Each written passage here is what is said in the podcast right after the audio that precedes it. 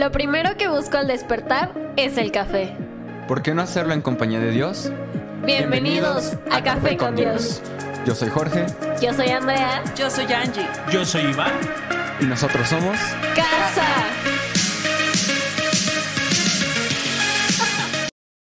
Bienvenidos. Bienvenidos a tu podcast favorito. Café con Dios.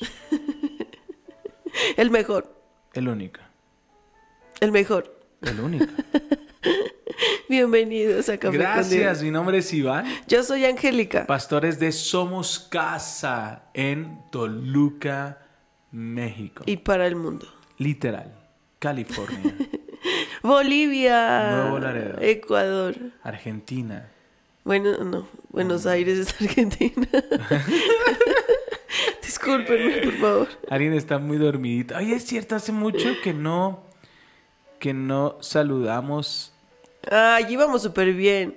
Colombia. Nos ve pero la- la- Colombia. se, se- se nos, nos ve pasa España. uno. Si se nos pasa uno, la verdad voy a sentirme mal si no nombramos a alguien que nos esté viendo, porque es una persona, ¿sabes?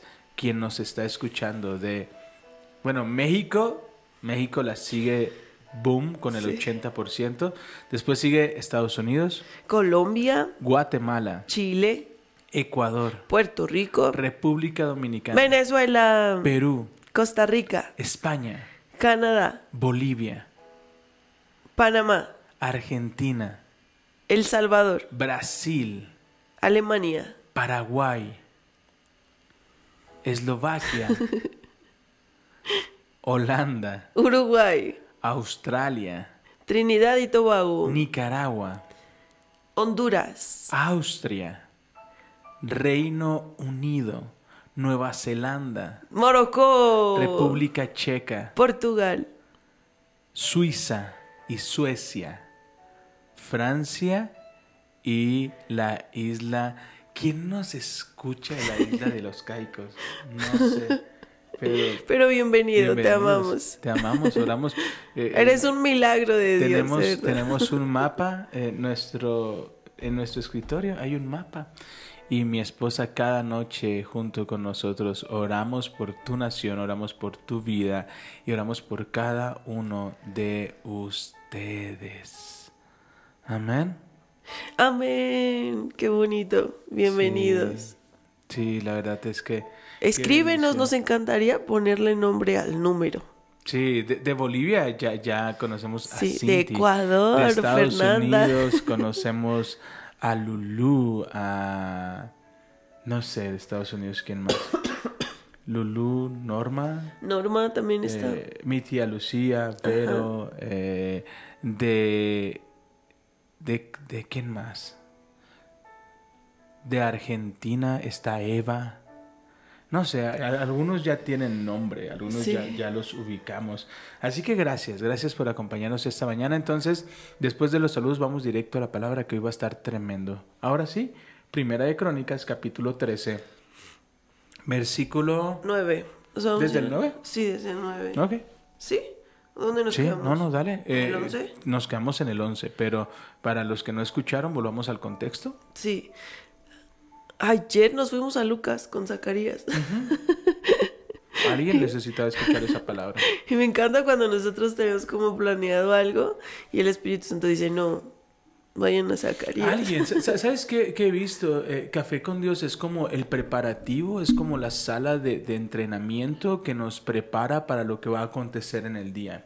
Sé que más de algunos, no sé, hay circunstancias ayer que, que el enemigo quiso poner en nuestro camino para que habláramos o, o- o sacáramos tanto enojo y, y- y Dios fue de, hey, respira, solo estás cansado, ¿sabes? Exacto. Y, y fue como todo este proceso eh, que, que Dios está haciendo en, en la vida. Entonces yo creo que cada, cada capítulo siempre nos llegan mensajitos de era lo que necesitaba. Entonces yo lo veo así. Un padre no deja a sus hijos sin alimento.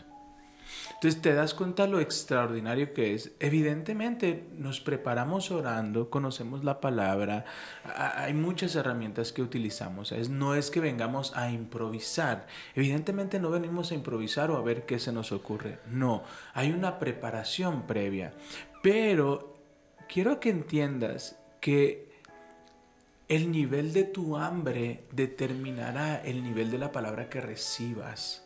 Entonces hay personas que tienen tanta hambre que el Espíritu Santo mueve nuestros corazones, van a hablar de esto porque Él necesita, porque ella necesita esa palabra. Así que yo te quiero animar, si tienes hambre de escuchar una palabra de Dios, no te pierdas este capítulo, ni el de ayer, ni ninguno de los 225 capítulos de Café con Dios, más entrevistas, más sobre la mesa, el día 3 de septiembre. Hace un año. El 3 3 de de septiembre. septiembre cumplimos un año de Café con Dios En Spotify. en Spotify. Porque en Facebook tenemos No. desde el 2020 que inició la pandemia. Entonces hay muchísimo material ahí. Seguramente algo va a bendecirte de todo lo que hay en Facebook. Y quiero animar a Somos Casa. En un año, el, el capítulo sin publicidad, sin pagar absolutamente nada, alcanzó 15 mil reproducciones. ¡Yay! 15 mil reproducciones. Eso es Eso es, un gran número. wow, tenemos una calificación de 103, cuando otros eh, podcasts con grandes, eh, con personas que admiramos mucho, no, no han logrado romper esa barrera. Es la gracia, es la misericordia de Dios y es gracias a cada uno de ustedes. Así que mi hambre determina cuánto alimento me dan. Si yo estoy a la expectativa, Dios va a tener una palabra para mí. Así que hoy di conmigo, yo tengo hambre, yo tengo, necesito que Dios Más bien que la, la, la pregunta sería, ¿tienes hambre? Yo quiero que declaren que tienen hambre. que sean como mis hijas. Mis hijas, cuando algo no les gusta, uy, ya me llené. Y ven ahí algo, ay, tengo un huequito. Sí, sí, Ven el postre y dicen, ah, no, No, es aquí, que el hambre Hanna, como que volvió. Aquí, aquí, Aquí tengo tengo- un huequito. Así que hoy declara, Cierto. declara conmigo, hoy yo tengo hambre. Yo tengo hambre. Hoy yo tengo hambre la palabra que Dios tiene para mi vida. Hoy yo tengo hambre para ver su favor. Mi hambre determina cuánto alimento recibo. Amén. Mi hambre Yo tengo hambre, mucha. cuánto alimento recibo. ¿Me, me ayudas allá? Allá. Sí. ¿Qué Mi, arme, mi hambre determina cuánto alimento recibo. Sí, mi hambre determina cuánto alimento recibo. Entonces, entre más hambre tengo, más palabra voy a recibir y, y más expectante voy a estar a lo que Dios tiene para mi vida.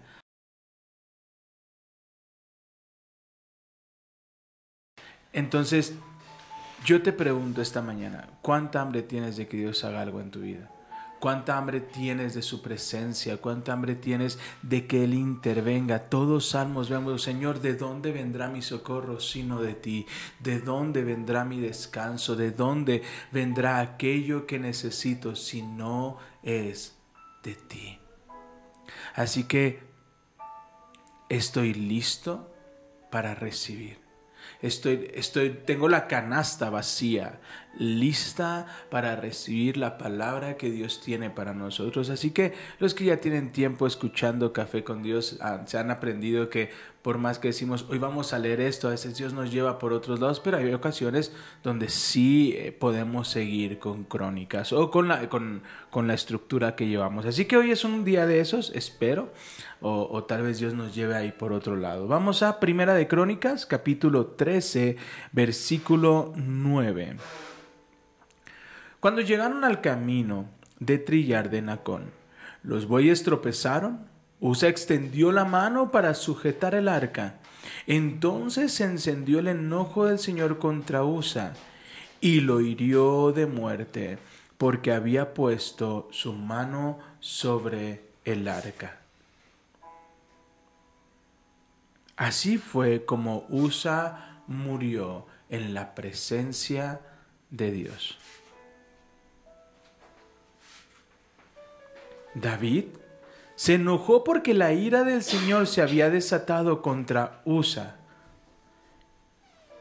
y llamó a ese lugar Fares Usa, que significa desatarse contra Usa.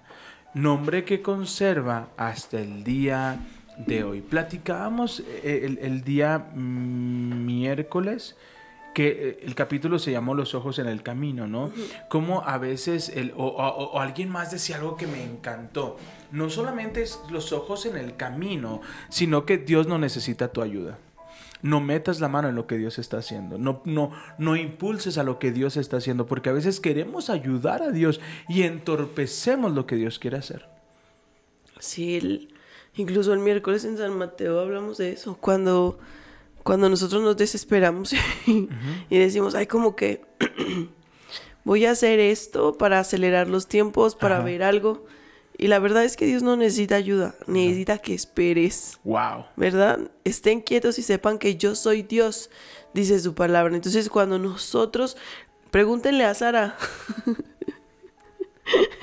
Sara, en su desesperación por ver la promesa de Dios, le dijo a su esposo, A- con la sierva. Ahora, ¿qué pasa si yo ya fui Sara? ¿Qué pasa si yo ya metí la mano? ¿Qué pasa si yo ya solicité ese préstamo? ¿Qué pasa si, si no esperé? ¿Qué pasa? ¿Qué pasa si ya cometí ese error? ¿Hay, hay- hay solución o, o ya toca, toca ser asesinado como fue USA? Siempre hay gracia, ¿Por qué hay gracia? porque aunque Sara estaba viviendo en tiempos en donde todavía no estaba Jesús, todavía no había redención de pecados, el Señor tuvo misericordia de Sara, de Agar y de su hijo Wow, come on, Ismael. come on. Porque llega el tiempo de la promesa, viene Isaac, el hijo de la promesa. Y obviamente entre las mujeres hay celo, Claro. ¿no? Y entonces Sara ve y dice, como que le estás dando más a Ismael, yo, yo recuerda que la promesa es Isaac y tú tienes que ver por Isaac, ¿no? Y entonces imagínate el dolor de Abraham por, porque Sara le estaba pidiendo, despídelos, que se vayan. Y estaban en el desierto. Abraham sabía que le esperaba un largo camino si Claro. hacía lo que Sara estaba pidiendo que hiciera. Pero Dios le habla a Abraham y le dice, escucha a tu mujer, yo voy a hacer de tu hijo, de Ismael, una gran nación, así que confía en mí, ¿te das cuenta? Fue una decisión de Sara. ¿Por qué? Porque quería ver la promesa. Ella tomó la decisión de que su esposo se acostara con la sierva para ver la promesa, el cumplimiento, ¿verdad? Pero cuando nació ya no le gustó. ¿Por qué? Porque era algo que hizo con sus fuerzas, no esperó el tiempo de Dios. Sin embargo, Dios es misericordioso. Amén. Dios, Dios es tan compasivo, tan lleno de amor. Entonces, ¿no me toca ver la ira de Dios? Ojo con esto. Es importante y, y- y qui- y quiero, quiero aterrizar aquí algo. Si antes de Jesús había gracia, ¿cuánto más la gracia sobreabunda gracias a Jesús? Así es. Aleluya. Evidentemente, hay cosas que ya no podemos quitar, ¿no? El golpazo, nadie, Eso sí. nadie Pregúntenle a Sara. te lo quita. Pregúntenle a Sara, pregúntenos a nosotros. El golpazo, la herida, nadie te la va a quitar. Ya tomaste, ya pediste ese préstamo. Ahora toca pagarlo. Y, y- tal vez, ¿sabes? Pastor, es que vino ese préstamo y después vinieron las finanzas. Sí, pero ya pagaste intereses. Ah, fue algo bien absurdo. Hace como dos meses.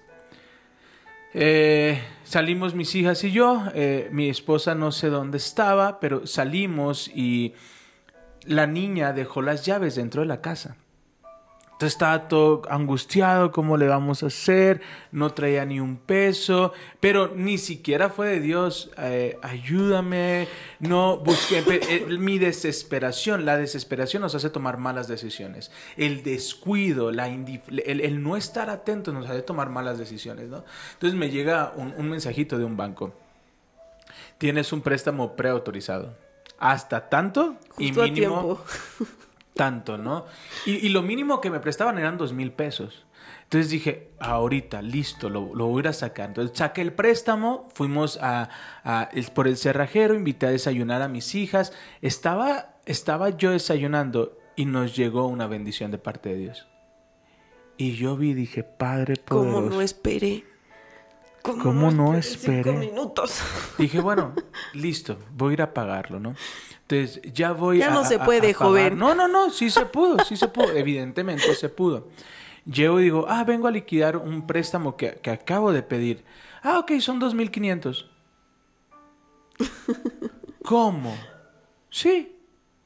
Es que si lo liquidas ahorita, tenemos que cobrarte los intereses. Eso muchas veces ah, qué provoca nuestras decisiones. Tomamos decisiones impulsivas y hay que pagar los intereses. Nos toca. Toca pagarlos. O sea, sí, no me, no me malentiendas por favor. La gracia es ese favor de Jesús en nuestras vidas. Es estar ahí.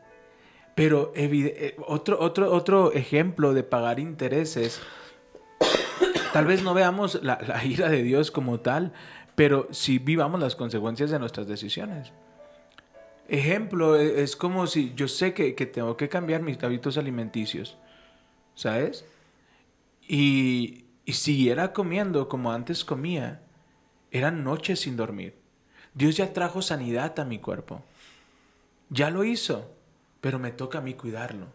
Dios ya trajo restauración a mi vida, me toca a mí cuidarlo. Dios ya me restauró, trajo esa, esa unción, me toca a mí cuidarlo. Dios Ya restauró pasaste, mi matrimonio. Me toca cuidarlo. Dios ya sanó mis finanzas, Me me toca toca cuidar. cuidarlas. Me toca cuidar la cosecha y no estar distraído. Usa se distrajo y puso su mano. En el contexto que la ira cayó sobre Usa. Hay, hay algo que Dios, cuando venimos a Cristo, Dios sana nuestro corazón roto con los pedacitos, ¿no? Y, y es un proceso largo, ¿no? Pero cuando, justo cuando ya está listo, sano, bien bonito, llega un filisteo incircunciso Wow. y tú dices, ay, como que me vio bonito. no le entregue su corazón a cualquiera. Por favor, mire, es tan valioso su corazón. Hay, hay una palabra que Dios dice, lo único que te pido es dame tu corazón. Yo quiero tu corazón, no te pido que seas perfecto, no te pido que... Solo dame tu corazón, que en tu corazón yo sea lo más importante. Pero llega un cualquiera que no ama a Dios, que sabes que te va a tratar con la punta del pie y le das el corazón. Ahí te va. No le entregues tu tiempo a cualquier emoción. No solamente en la pareja. No solamente en el cucaracho que a veces nos encontramos. A veces Esa palabra damos- se encantó. Sí, nos, es parte de, de- Pero es el la antigua versión del hombre de Dios que ahora tienes. Pero a veces le entregamos... No, pero si hay cucarachos, o Sí, sí, sea, sí, pero, pero estoy orando por esos hombres. pero a veces, escucha bien esto, a veces la tristeza, la nostalgia, el abandono, el desasosiego nos está quitando tiempo. Nos está quitando tiempo. Pastor, ¿qué hacemos en ese tiempo? ¿Qué hacemos cuando ya llegó un pensamiento de tristeza a mi mente?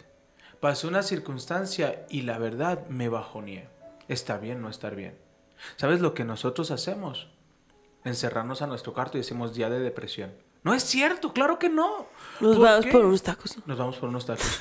Pero ahora nos damos cuenta que no, no podemos darnos el lujo de perder el tiempo sintiéndonos mal.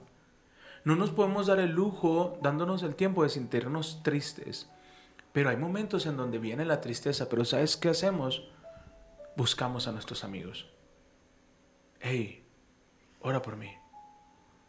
Tal vez no les damos todo el contexto, toda la explicación o todo lo que estamos pasando, pero les decimos, hey, ora por mí. Y comienzan a darnos palabra, y comienzan a decirnos, y comienzan a hablarnos de la cosecha, del gozo que nos espera, y decidimos cerrar nuestro corazón a las malas emociones. Y volvemos a respirar. Tienes que saber que no solamente, porque hay algunos solteros, hay algunos ya casados, hay que decir, bueno, pero yo no tengo ese tema. Tienes razón, pero tal vez tienes el tema de la preocupación por la deuda que tienes que pagar el próximo mes. Deja que llegue el próximo mes, compadre. ¿Sabes? En una ocasión me puse a hacer el plan y, de lo que venía y, los pagos que teníamos que hacer. Me fui hasta diciembre, enero, ya estaba angustiado por enero. No, Sí, me acuerdo. no sé si voy a librar el próximo mes. Hacía una tabla Excel y decía, no, es que mira, vamos a, en el año vamos a terminar pagando tanto de deuda. ¿Sí? Bueno, hay, hay- hay- yo quería decirles, no sé si está en Spotify o en Facebook, pero le pusimos la tribu correcta. Sí, elige la tribu correcta. No, está en Facebook. Elige ah, la pero tribu ¿puedo, puedo, correcta. ¿puedo buscarlo? Y subir. Y subirlo a Spotify, que Ah, estaría buenísimo. increíble, sí, porque elegir a las personas correctas para que te acompañen en esos momentos es súper importante. Imagínate Claro. que estás súper bajoneado, te fue súper mal en el, en el día, lo único que quieres es llorar. ¿Te ha pasado? A mí también. y le hablas a tu, no sé, un conocido, la, la vecina chismosa, alguien, y necesitas hablarlo con alguien, te dice, es que es tu culpa, ¿no? O te dice, no, la verdad es que creo que te va a ir hasta peor. Te das cuenta, o sea, en lugar de levantarte, te meten más al hoyo. Por eso es importante buscar la tribu correcta, buscar las personas correctas, a quien decirle, sabes que necesito hoy que ores por mí, necesito hoy que, que me recuerdes lo que Dios dijo porque no encuentro la puerta. Yo necesito que me recuerdes la palabra de Dios porque siento que no puedo más. Escucha esto. Una emoción dura 20 segundos. La emoción es la reacción al estímulo. Y dura solo 20 segundos de manera física. Que tu corazón se acelere o que sientas esa adrenalina. Son 20 segundos de manera física. Tú decides cuánto tiempo lo albergas en tus pensamientos y en tu corazón. Porque cuando pasan esos 20 segundos y pasan varios minutos, ese sentimiento, perdón, esa emoción evoluciona a sentimiento. Pero tienes exactamente eso, que llenarte rápido. Dale, suéltale. Sí, yo, yo me acuerdo que tú en algún momento nos enseñaste el, el segundo segundo, ¿te acuerdas? Llega el pensamiento y tú en ese momento puedes decidir, ¿lo dejo entrar o no? Ujú. Tienes dominio propio sobre tus pensamientos. No es que puedan entrar todos, no, a ver, llegó, ok, ¿qué voy a hacer con él? Claro. Vamos a un, a un pensamiento concreto. No sé con qué te esté mintiendo hoy el enemigo, pero mm, las rentas, ¿no? Nosotros que tenemos dos rentas. Dos rentas y una hipoteca. Ay, señor. Imagínense a fin de mes. No, es que no lo vas. Hoy, este mes de, de plano pinta que no lo vas a lograr. ¿No? el enemigo trae un pensamiento. Si tú lo dejas entrar, vas a empezar a sufrir. Desde ese momento se siente como si fuera real, aunque no, estu- no esté pasando aún. Pero si tú dices, no, es que el Señor es mi proveedor. Dios prometió que nada me va a faltar. Dios prometió que va a pagar. Dios prometió que me va a sostener. Entonces se va Amén. pero es necesario detener el pensamiento con una verdad, como lo hizo Jesús en el desierto. ¿Se acuerdan cuando Satanás estaba ahí mintiéndole, ofreciéndole tentación? Él decía, no, no, no, pero con la palabra de Dios. ¿Verdad? ¿Qué nos Ahora. quieres com- compartir? Ahora, hay algo bien interesante. Vuelvo a lo mismo. Tenemos que entender cada uno de nosotros que no estamos solos, que en esta batalla no estamos solos. Acompáñame a 2 de Timoteo, capítulo 1, versículo 7. Bueno, vamos al 5. El apóstol Pablo le está escribiendo a Timoteo, ¿ok? Y Timoteo es un joven, un joven que está aprendiendo de la fe del apóstol Pablo. ¿Ok? Que tiene emociones, que tiene circunstancias, que, que- hay momentos donde tal vez tú puedes decir, pastor, que tiene que ver esto con crónicas, que quiero darte esperanza. Ya no, ya no es como de, eh, cometí un error y la ira de Dios va a venir sobre mí, me va a matar a mí. No, no va a matar tus sueños, no va a destruir tu matrimonio. Él prometió, mi ira jamás volverá a recaer sobre ustedes porque todo eso sobrevino sobre Jesús. Sí, ahí está. Creo que ya. Creo que ya. Ya volvimos. Sí. Sí, ya volvimos. So, entonces. Te quedaste en identidad, en conocer quién somos en Cristo. Conocer quiénes somos en Cristo. Y en el momento que conocemos quiénes somos en Cristo, es que podremos sobrellevar lo que esté pasando a nuestro alrededor. Es decir, no nos vamos a quedar en la ofensa, no nos vamos a quedar en lo que está pasando, sino que vamos a confiar plenamente en lo que Dios está haciendo en nuestras vidas por medio de su palabra. Entonces yo vuelvo a, la esencia y a lo que quiero enseñarte esta mañana. El tema es que algunos de nosotros pasamos como por estos procesos, ¿sabes? Como el proceso de, pastor, ya, ya, ya cometí un error y cometí un error feo, cometí un error que, que, que, me ha traído muchas consecuencias. Cometí un error en mi trabajo y perdí mi trabajo. Cometí un error en mi matrimonio y, y, y estoy a punto de perder mi matrimonio. ¿Me quieres decir? No. El apóstol Pablo nos enseña, gracias a Dios, gracias a Dios por lo que ha hecho en mi vida. Por medio de Cristo Jesús que me ha liber, libertado, que ha traído libertad a mi vida de este cuerpo de muerte. ¿Sabes? Es esa libertad que proviene de Cristo Jesús. Nos ibas a compartir algo en segunda de Timoteo. Ahora, ojo con esto. Siempre, porque a mí me pasaba, no sé si nada más a mí, que irónicamente me identificaba con USA y no con nadie más. no sé si les pasa.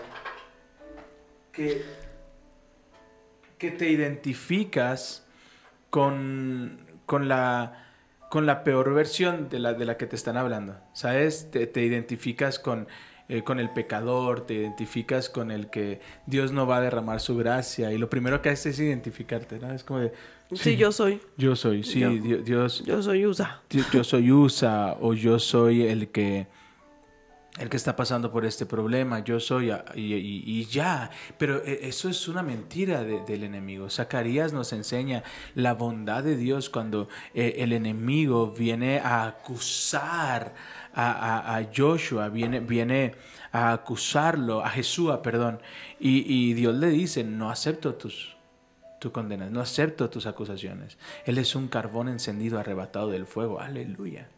Entonces, tan- ¿Cuántas veces nos sentimos Pedro? Ándale, ¿cuántas veces nos sentimos Pedro? De que conocemos la bondad de Dios, Dios nos levanta, nos perdona todo y de repente nos distraemos y nos vamos. Entonces, siempre hemos sido de la idea de sigue leyendo. Siempre el Espíritu Santo nos dice, siga Sigue leyendo. No, te quedes ahí, no te claves ahí, porque si te quedas ahí te, te va a frustrar, te va a generar este, esta, esta sensación de que no has avanzado, ¿no? Entonces, yo quiero hablar tanto los que han, han cuidado el camino, hasta los que ya tocaron el arca, hasta los que ya se descuidaron. Yo me he descuidado. Yo la he embarrado.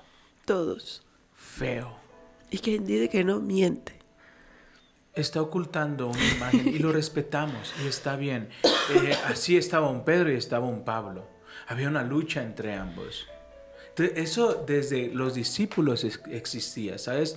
Pe- pero algo que tenemos en casa es que en casa somos de, hey, ánimo que pasamos por ahí. Ánimo que también cometimos errores, pero hay perdón, gracia. El tema, siempre lo he dicho así, el tema no es caer, el tema es por qué caíste y cómo te mantienes. El tema no es que ya te hayas llevado, por, te hayas dejado llevar por tu emoción y tu emoción te haya llevado a tomar malas decisiones. Eso, eso no es lo malo. Lo malo es que vamos a hacer con eso que ya pasó. Eso es lo complejo, eso es lo que tenemos que aprender y eso es lo que quiero enseñarte en esta mañana. Segunda de Timoteo, capítulo 1, versículo 5. Segunda de Timoteo. Capítulo 1, 1:5. versículo 5. ¿Lista? Sí. Me acuerdo de tu fe sincera. Aleluya. Mi fe es sincera. Amén, mi fe es sincera. Mi fe es sincera. Aunque me identifico con USA porque me he distraído. Sí. Aunque sabía que Dios tenía un llamado para mí, cedí y, y- y me fui de fiesta, que no es que esté mal que, que cada quien sabe cuáles son sus límites, pero terminé haciendo cosas que nunca creí imaginar. Yo tenía un llamado y lo descuidé. Yo, yo sabía, Dios me estaba llamando y dejé de ir a la iglesia, dejé de congregarme, dejé de hacer lo que Dios me había mandado hacer. ¿Sabes? Entonces viene como todo este proceso, pero Dios nunca se olvida de tu fe sincera. Así que, ¿por qué no dices conmigo, Dios conoce mi fe sincera? Amén. Dios conoce mi fe sincera. Me acuerdo de tu fe sincera. Fíjate qué tremendo. Pues tú tienes la misma fe de la que primero estuvieron llenas tu abuelita. Bueno, dice tu abuela, Loida, tu madre Eunice. Y sé que esa fe sigue firme en ti. Papás, abuelos, tú estás transmitiendo esa fe sobre tus hijos. Wow, amén. Y Vale esa la fe pena. sincera Sí. se está transmitiendo a uno, a cada uno de ellos. Vale la pena permanecer en lo que Dios tiene para ellos. Yo, yo, yo conozco tu fe sincera porque fue la fe que hubo en ellas. Qué bonita. Que dijeran sobre nuestros hijos, oye, yo, yo, yo sé tu fe sincera porque fue la fe que tenía tu papá. Uh, Wow. aleluya.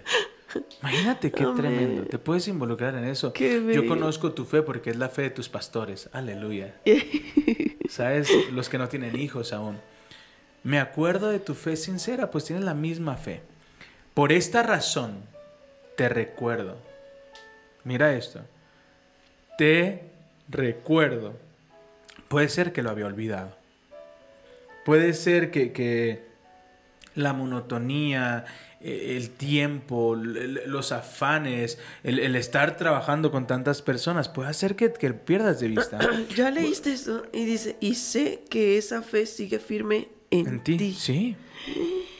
Por esta razón, firme, todavía. te recuerdo, firme. fíjate, su fe está firme, pero el fuego del don. ¿Por qué lo habla separado? Porque son cosas diferentes. Yo tengo un don en mi corazón y ese se puede apagar si no lo utilizo. Aguas. Porque no le habla de la fe, le dice, la fe la tienes firme. Fuego del don. El legado permanece por los pactos que hicieron tus padres, tus abuelos, hasta Amén. mil generaciones. Así es. Pero aviva el don que Dios ha puesto en tu vida. Por eso te pido que recuerdes, que avives el fuego del don espiritual que Dios te dio cuando te impuse mis manos. Wow.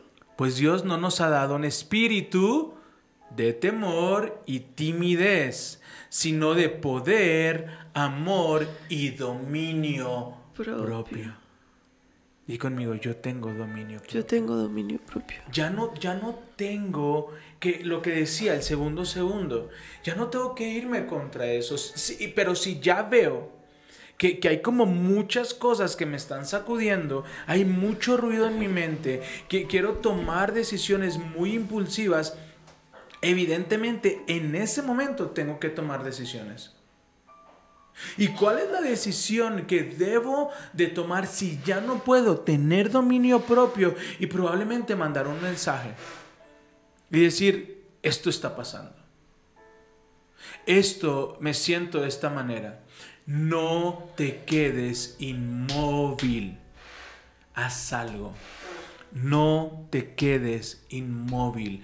Dios conoce tu fe sincera, pero Él no quiere que tu don se apague. Aviva el fuego que Dios ha puesto en tu corazón. Hay esperanza. Si no has pedido, si no pediste lluvia en el momento correcto, el Señor nos enseña, pide lluvia tardía.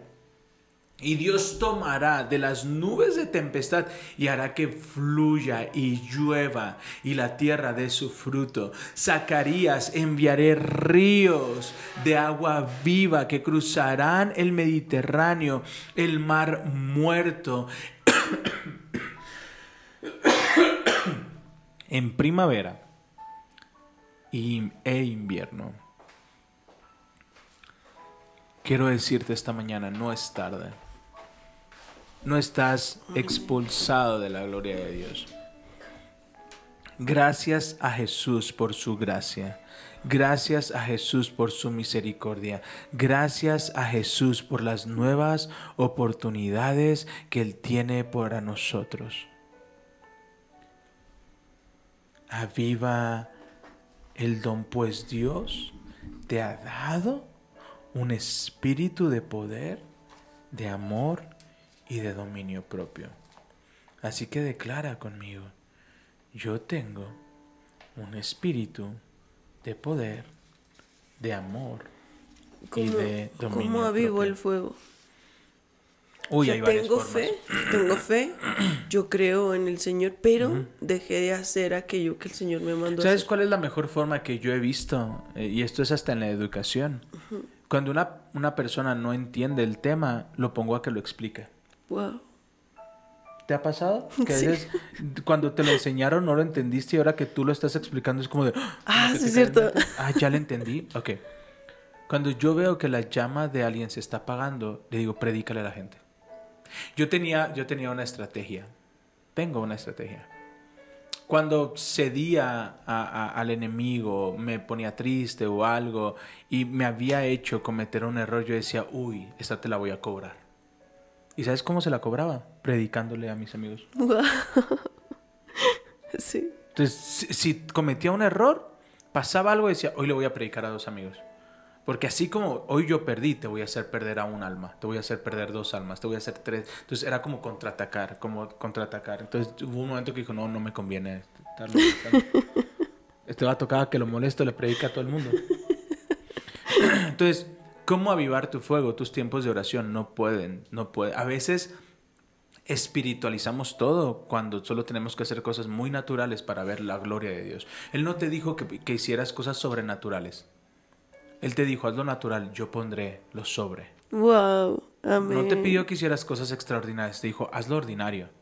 Yo pondré el... A ti no te toca el extra, a ti no te toca el sobre, a ti te toca lo natural y a ti te toca lo ordinario. Él es el extra. Él es el sobre. En mi nombre harán cosas mayores. ¿A quién le toca hacer las cosas mayores? A Él, no a ti. A ti te toca ir a soltar la palabra. A ti te toca ir a decirle a alguien, por las llagas de Cristo vas a recibir sanidad. Eso es natural. Y Dios, Dios trae el sobre. Y se vuelve sobrenatural. Cuando un, un- deportista tiene un problema con, con un músculo y se atrofia, la única manera de volverlo a reactivar es usándolo, porque un músculo que no se usa se atrofia. Se atrofia. Mi, mi esposa lo ha dicho un montón de veces. Falta un domingo, no pasa nada. Ah, decía, decía, decía un, decía un músico. Si no ensayo un día, Nadie Yo se lo da noto. cuenta. nadie se da cuenta, Pero, yo lo noto. Cuando no ensayo tres semanas, yo me doy cuenta y mis amigos músicos se dan cuenta. Cuando yo no ensayo por más de dos meses, me doy cuenta, los músicos se dan cuenta y ustedes se dan cuenta. Obsérvalo. Cuando faltas un domingo, cuando yo, veo el crecimiento de las personas que cada mañana son constantes, cada mañana están con nosotros, cada mañana nos acompañan. Yo he visto el crecimiento, cómo van creciendo. Pero también veo el que viene, recibe, se va, pasan dos, tres meses y vuelven. Con el mismo problema o un problema mucho más grande. ¿Por qué? Porque un día ellos lo notaron. 15 días ya la gente comienza a preguntar, oye, ¿qué pasó? ¿Qué pasó con las personas? No sabes. Pero después no solamente lo notas tú, sino que tu familia, tus amigos, tus compañeros. Tengo un amigo que sus compañeros de trabajo cuando lo ven estresado le dicen, jefe, ¿no quiere ir a ver cafecito? Ellos mismos se dan cuenta Sí. que han dejado de llenarse. ¿Cómo avivo el don? Punto número uno, permaneciendo en su presencia. Wow, Punto amén. número dos, predicando, compartiendo, testificando. Wow, amén. Eso. Darle la gloria a Dios. Escucha, Sí. haz Dios rey de tu vida y la tierra dará su fruto. Amén. Testificar no es platicar lo que Dios hizo en tu vida, es darle la gloria a Dios. Y cuando tú le das la gloria a Dios, algo sucede en el ambiente y la tierra comienza a dar su fruto, aún de aquello que no sembraste. ¿Recuerdan a la tsunamita? Sí. Siete en mi años. vida, escúchame bien, Siete tengo 20 años. años de servir al Señor. En mi vida he escuchado a ningún predicador, ni uno solo, enseñar de la cosecha que no sembraste. Ni uno. La tsunamita. Todos predican de la tsunamita y Eliseo, pero nadie predica de la tsunamita que tuvo que irse que tuvo que pasar un desierto, que tuvo que pasar, porque a nadie le gusta hablar de los desiertos. Pero cuando estuviste ahí y sabes que la gloria postrera es mayor que la primera, a todo el mundo le vas a decir, tranquilo, esta leve tribulación no se compara al peso de gloria. Ya estuve en ese desierto. Ya pasé ese desierto. Y la tsunamita se fue.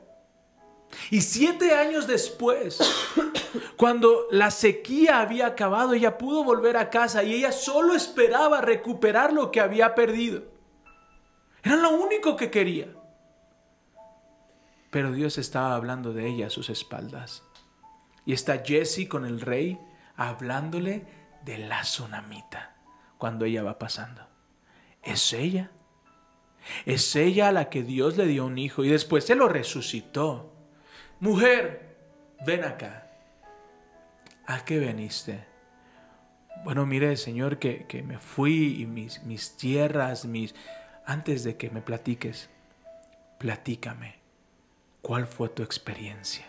Y ella comenzó a hablarle de todo lo que había hecho Eliseo sobre su vida. Por, por medio de Eliseo Dios había hecho en su vida. Cómo el honrar trajo bendición. Cómo el declarar bien y paz. Mi hijo falleció. ¿Y qué hiciste? Bien y paz. Pero estaba muerto. Bien y paz. Pero ya, ya no respiraba bien y paz. Y llegó la gloria de Dios y lo resucitó. De hecho está afuera acomodando el coche. Aleluya. Y el rey voltea y la mira y dice, hey, ven tú, ven, ven, ven, ven, ven, ven. Devuélvele todo lo que perdió. Y la siembra que no hizo durante siete años, entrégale la cosecha. Es decir, que si estás pasando una tribulación, Dios sigue sembrando por ti. Dios sigue trayendo a los prisioneros de esperanza, vuelvan a su refugio. La tsunamita se pudo haber ido y no volver, pero ella volvió. Y Dios le dio siete veces Lo que no sembró. lo que no sembró. Dios es De bueno. cero Y todo eso por darle la gloria Por a Dios, gloria a por Dios. Testificar de lo que Dios había hecho en su vida. Entonces, buscamos a Dios todos los días para avivar el, Sí. el fuego, el don de Dios que puso en nosotros. Buscamos a Dios todos los días. Predicamos. Predicamos. Y cuando me refiero a predicar es hablar de lo que Dios ha hecho en tu vida, no predicar. Algunos predican sin hablar. Yo conozco a grandes predicadores que no sueltan ni una sola palabra. Pero ese es otro tema. Sí. ¿Y tres? y eh, testificar de lo que Dios ha hecho en mí, ¿verdad? Yo, yo, yo sé que muchos quieren eh, predicar acerca de la buena noticia que el Señor nos, nos mandó a, a predicar, ¿verdad? Y yo quiero... Ay, aquí está. Esto es lo que predicaba los, el- la iglesia primitiva, los apóstoles. Y me gustaría que, porque está tan resumido, pero es tan fuerte. Y yo sé que en algún momento tú dices, es que yo no me sé versículos, yo no sé por dónde empezar, y yo sé que esto te va a bendecir. Necesitamos predicar de la salvación de Jesús. Jesús vino, murió por tus pecados, Él pagó el precio porque tú fueras salvo, porque tuvieras nueva vida, porque pudieras acercarte al trono de la gracia. Él dejó en nosotros al Espíritu Santo, fue, es el sello del Señor, ¿verdad? Él, él nos revela que somos hijos de Dios, que somos perdonados constantemente. Entonces es importante que, escucha esto, por favor, está en Hechos, Hechos 10 a partir del 34. Dice, entonces Pedro respondió, veo con claridad que Dios no muestra favoritismo en cada nación. Boom. Él acepta a los que a los que lo temen y hacen lo correcto. Este es el mensaje de la buena noticia para el pueblo de Israel, que hay paz con Dios por medio de Jesucristo, Boom. quien es el Señor de todo. Ustedes, ustedes saben lo que pasó en toda Judea, comenzando en Galilea, después de que Juan empezó a predicar su mensaje de bautismo y saben que Dios ungió a Jesús de Nazaret con el Espíritu Santo y con poder. Después Jesús anduvo haciendo el bien y sanando a todos los que eran oprimidos por el diablo, porque Dios estaba con él. Y nosotros los apóstoles somos testigos de todo lo que él hizo por toda Judea y en, Jerusalén. Lo mataron colgándolo en una cruz, pero Dios lo resucitó al tercer día. Después Dios permitió que se apareciera no al público en general, sino a nosotros, a quienes Dios había elegido de antemano para que fuéramos sus testigos. Nosotros fuimos los que comimos y bebimos con Él después de que se levantó de entre los muertos. Y Él nos ordenó que predicáramos en todas partes y diéramos testimonio de que Jesús es a quien Dios designó para ser el juez de todos de los que están vivos y de los muertos. De él dan testimonio todos los profetas cuando dicen que, que a todo el que cree en él se le perdonarán los pecados por medio de su nombre. Amén. ¿Quiere predicar? Inicié por eso. mensaje. ¿Y a qué llegué a todo esto? ¿O a qué quería llegar? Si te identificaste con USA, si te identificas con Sara, si te identificas con aquel que cometió el, error y crees que la historia acabó, yo quiero animarte. ¿Cómo inicia la predicación? ¿Somos testigos? Empieza, veo con claridad que Dios no muestra favoritismo. No, pero mira acá. Pero Dios, no. Por toda Somos testigos de todo lo que Él hizo por toda Judea. Aquí empecé. Este es el mensaje de la buena noticia. Hay paz. Con Dios. ¿Con quién? Hay paz con Dios. Amén. Hay paz con Dios por medio de Jesucristo. Gloria a Dios. Deja de condenarte. Wow. Deja de condenarte. Date gracia. Amén.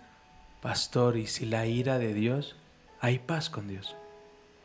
Hay paz con Dios. Amén. Hay paz con Dios. Por medio de, De Jesús. Jesucristo. Hey, no eres Usa. No eres Sara. Eres una nueva criatura en Cristo por medio de Jesús. Eres una nueva persona en Cristo Jesús. Si alguno está en Cristo, las cosas viejas Pasaron. pasaron. He aquí Todo todo, es hecho nuevo. es hecho nuevo. Amén. Así que hay paz en Dios. Hay paz con Dios. Amén. Así que si estás pasando por un momento complicado, declara conmigo, Dios está en paz conmigo. Amén. Por medio de Jesús. Oiga, pastor, pero apenas ayer me equivoqué. Las cosas ¿Qué bien pasa? pasaron. Aquí todo es hecho nuevo. Amén. Estás aquí, es, es, es- maravilloso porque cuando nos acercamos a Jesús, Él, Él hace algo maravilloso en nosotros. Él. Él nos perdona, nos levanta. Él trae consuelo a nuestro corazón cuando nos duele ese error. Hay, hay una imagen preciosa que dice, estás orando y, es- y- y dicen lo que tú ves, ¿no? A una persona orando sola. Y abajo otra imagen de lo que realmente pasa. Jesús frente a ti, Wow. dándote consuelo. Es maravilloso. Hace rato mientras mi esposo estaba hablando, el Señor trajo algo a mi corazón y quiero compartirlo contigo. Estamos sedientos y caminamos por la vida sedientos. Imagínate a alguien con la ropa desgastada, deshidratado, totalmente desnutrido, caminando cansado. Y de repente ve un charquito de agua y dice, esto quizá me sirva, ¿no? Te lo tomas, pero te hace más daño de lo que te sirve realmente, Uy. ¿no? Y entonces seguimos caminando y seguimos caminando hasta que la gracia de Dios nos encuentra por completo. El agua viva que tú necesitas solo la tiene Cristo. Deja de intentar satisfacer tu sed con otras cosas. Ven a Cristo. Él tiene lo que tú necesitas. Solo Él, en Él encuentras paz y descanso. Solo Él, tienes agu- agua viva que te va a quitar la sed. Solo Él. Deja de buscar en otros lados. Él te está esperando. Amén. Hay paz con Dios. Hay paz con Dios por medio de Cristo. Deja de castigarte. Es que si no hubiera hecho, es que si, si no hubiese pasado esto, es que... ¡Hey! Hay paz. Pastor, pero si no hubiera cometido adulterio, ¡Hey! Hay paz. Ahora trabájalo. Ahora Quédate. abraza. Ahora Sí. cuida. Sí. Ahora aviva el don que Dios ha puesto en tu vida. Porque algunos cometieron un error hace 20 años y se arrepintieron y restituyeron, pero se siguen castigando. Hay paz de parte de Dios. Amén.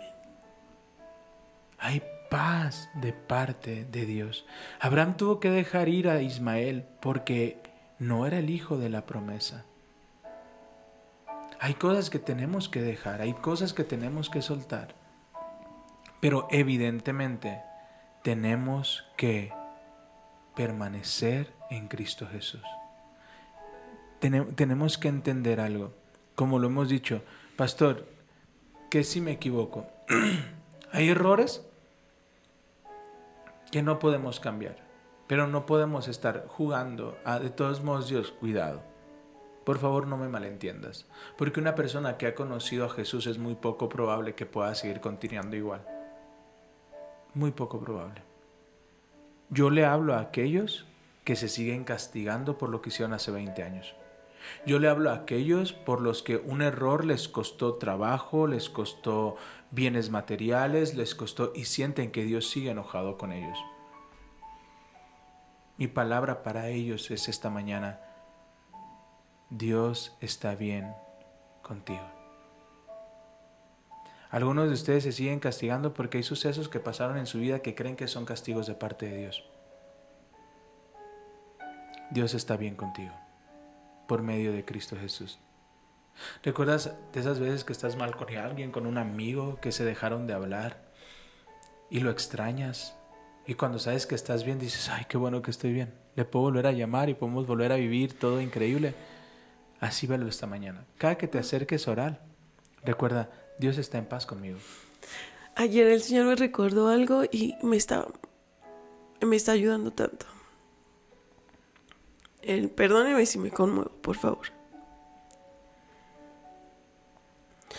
Hacer las cosas para Dios. Aunque nadie te agradezca, aunque nadie te vea. Hay uno que sí te ve. Haz, haz las cosas como como si estuvieras frente a un auditorio, en donde ese auditorio hay una sola persona, Jesús. Él está viendo tus lágrimas, incluso la palabra dice que las guarda, las registra. Él tiene el consuelo que tú necesitas. Él está viendo tu trabajo arduo, que quizá nadie está agradeciendo, pero Él sí. Él está viendo tu cansancio. Él está viendo que no te rindes. Haz las cosas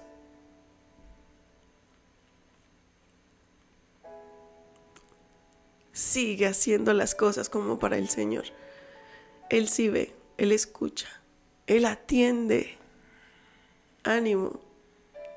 Dios es fiel. La buena noticia es que hay paz con Dios. Esa es la buena noticia. Esa es la buena noticia que Él ve tu fe sincera, que Él ve tu arrepentimiento, que Él ve tu capacidad de perdonar, que Él ve tu corazón, que Él está en primera fila.